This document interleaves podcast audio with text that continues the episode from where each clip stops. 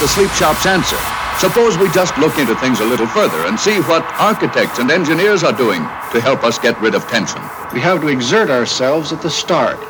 Dr. Laird, you're recognized everywhere as an authority on relaxation. Today's modern automobile, too, has been scientifically designed to eliminate any tension caused by the fear of falling.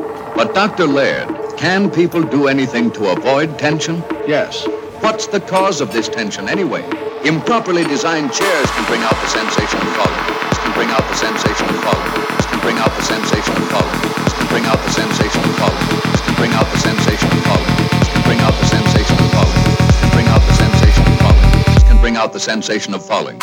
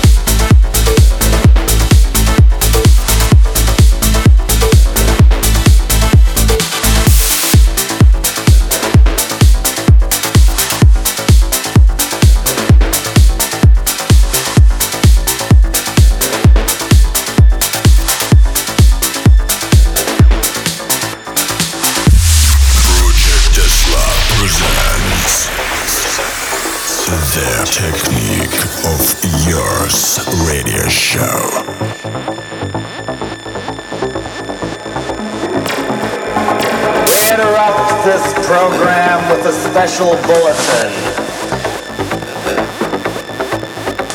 America is now under martial law. All constitutional rights have been suspended. Stay in your homes. Do not attempt to contact loved ones, insurance agents, or attorneys. Shut up. Do not attempt to think or depression may occur. Will be shot.